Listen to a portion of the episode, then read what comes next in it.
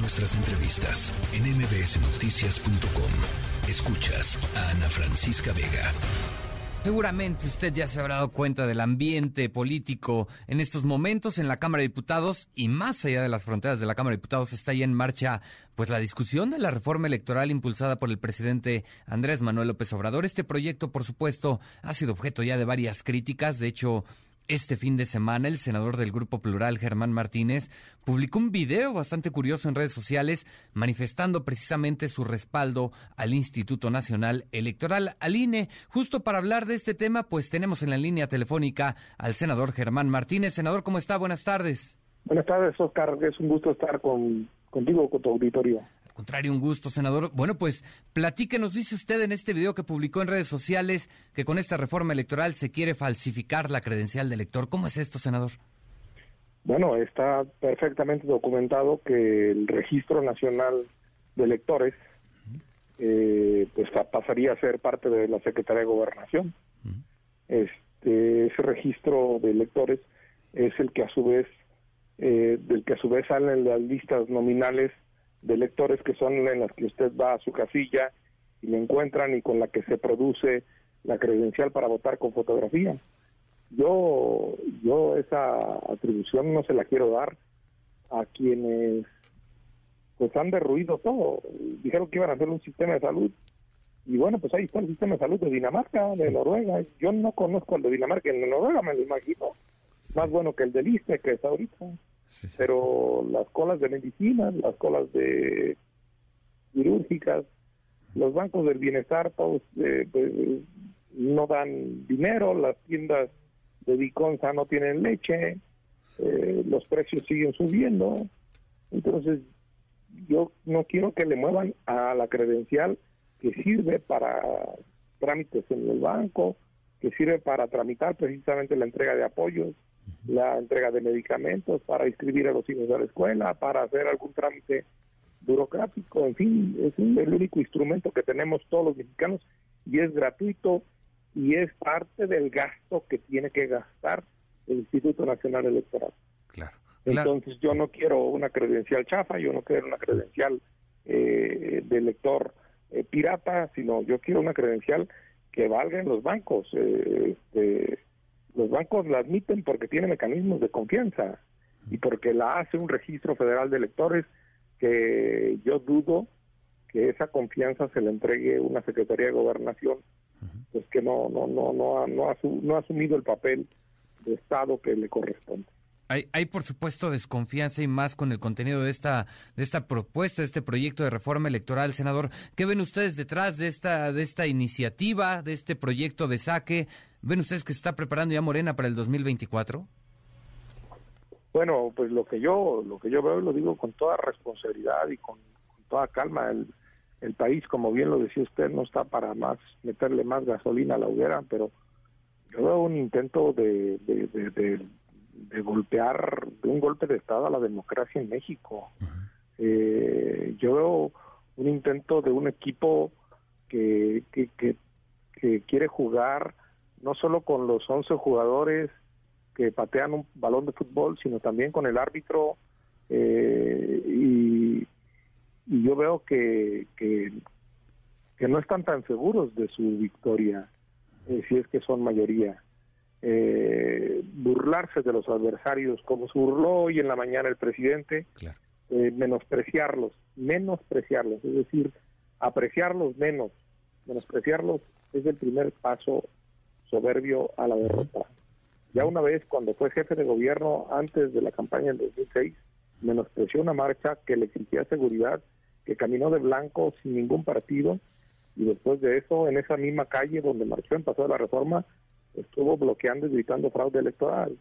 Eh, yo sí creo que menospreciar al adversario es un signo de debilidad, es un signo, no estoy diciendo que no tiene una mayoría que lo aplaude el presidente, no, Estoy diciendo simplemente que esa mayoría lo hace ser soberbio y que esa mayoría este no es para siempre y no es y se puede caer literalmente de la noche a la mañana. Esa es la lección de la democracia. Los ganadores de hoy en democracia no son los eternos ganadores de mañana. Y por eso el sistema democrático debe salvarse y por eso el sistema democrático debe protegerse y por eso un INE que salva la democracia, que protege la democracia, pues debe defender. Curioso lo que está pasando con este gobierno que fue finalmente el que reconoció el triunfo electoral del presidente Andrés Manuel López Obrador. Ahora se convierte en el villano favorito, el INE, ¿no? Eh, eh, y le están pegando por todos lados, senador. Le quieren quitar recursos, le pegan con esta reforma electoral. ¿Va a resistir el INE? Y más de 20 gubernaturas de, Morena, una sola, una sola gubernatura, una sola tuvo conflicto postelectoral, la de Puebla de la esposa de la señora esposa de Rafael Moreno Valle, este fue la única que tuvo problemas, eh, alcaldías, propias elecciones de Morena. Los mismos de Morena quieren que se hagan las encuestas eh, para definir a sus candidatos por el INE, como el senador Guadiana, como en principio lo decía, hay que recuperar eso y decirlo con toda claridad. Ricardo Monreal, que el INE haga una elección, este, entonces, de repente, de la noche a la mañana, y ahora, como dice usted bien, pues es el diablo de la pastorela, el, el, INE, y lo quieren agarrar de piñata. Este, ¿Por qué? Porque es autónomo, porque no se deja, eh, como también el Banco de México y como el INEGI, como el INAI, los organismos que son autónomos eh, y que no se dejan patear, que no se dejan pisotear, que no se arrodillan ni se humillan a lamer botas, eh, no son bien vistos en, el Palacio Nacional. Entonces, este, yo, yo sinceramente creo que eh, el INE es un órgano que no se ha dejado pisotear como se dejó humillar la Comisión Nacional de los Derechos Humanos, traicionando la memoria de su madre, Rosario Ibarra de Piedra, la que estuvo luchando con Cuauhtémoc Cárdenas y con Manuel Cloutier contra el fraude electoral y a favor de INE autónomo y en la Secretaría de Gobernación, adentro en el 88, estaba Barlet, hoy la hija de aquella grande Rosario Ibarra de Piedra, pues genuflexamente se arrodilla ante el poder. Eso, pues eso no es ciudadanía, eso no es valor cívico y así no se defienden las instituciones. La Comisión Nacional de los Derechos Humanos es una vergüenza y su Consejo Consultivo, la verdad, levantó la voz con valentía y con civismo. Bien, bien lo comenta usted, senador. El INE ha resistido ciertos embates de parte del gobierno federal, pero ¿hasta dónde va a poder aguantar, senador? ¿Hasta dónde usted ve que va a poder aguantar el INE? Ya lo decíamos, se viene esta reducción al presupuesto y hay que sumarle eh, eh, los ataques a través de esta reforma electoral. Eh, ¿qué, puede pasar con el INE, senador? Pues la verdad es que no concluí bien mi respuesta, parece era eso, ¿eh? que se necesita gente que como como Rosario Ibarra, como Cuauhtémoc Cárdenas, como Manuel Plutier, en el 88, muchos no los conocieron, los muchachos hay que decirles que son gente que lucharon por un INE, porque el, INE estaba presidido por la Secretaría de Gobernación y se necesita valor cívico, como no tiene la, presidenta de la Comisión de los Derechos Humanos actual, este, que, se arrodillan, va a aguantar. En tanto haya eh, valentía cívica este, en haya heroísmo cívico eh, de los consejeras y de los consejeros. Si los consejeros y las consejeras empiezan a pelearse por la presidencia del INE, que dentro de cuatro o cinco meses eh, se va a elegir, porque ya se va Lorenzo Córdoba, y se empiezan a dividir, se empiezan a grillar entre ellos, pues ellos mismos acabarán con el INE. Entonces, este, yo sí, la pregunta es súper pertinente. ¿Hasta cuánto aguantará? Aguantará hasta que el valor cívico de cada consejera del IFE y de cada consejero aguanten y se mantengan unidos y no se vayan a grillar por la presidencia del INE. Eso así de clarito. Claro, senador. Y hablando justamente de los consejeros del INE, dice el consejero Ciro Murayama que esta reforma podría precipitar una crisis electoral. ¿Usted coincide con este punto de vista? ¿Usted ve una crisis, una posible crisis electoral en nuestro país? Eh, Ciro es de los que saben, saben más que yo de, de, de la mecánica y de la, de la conducción del instituto este, pues bajarle cuatro mil millones eh, no creo que sea una cosa sencilla de absorber.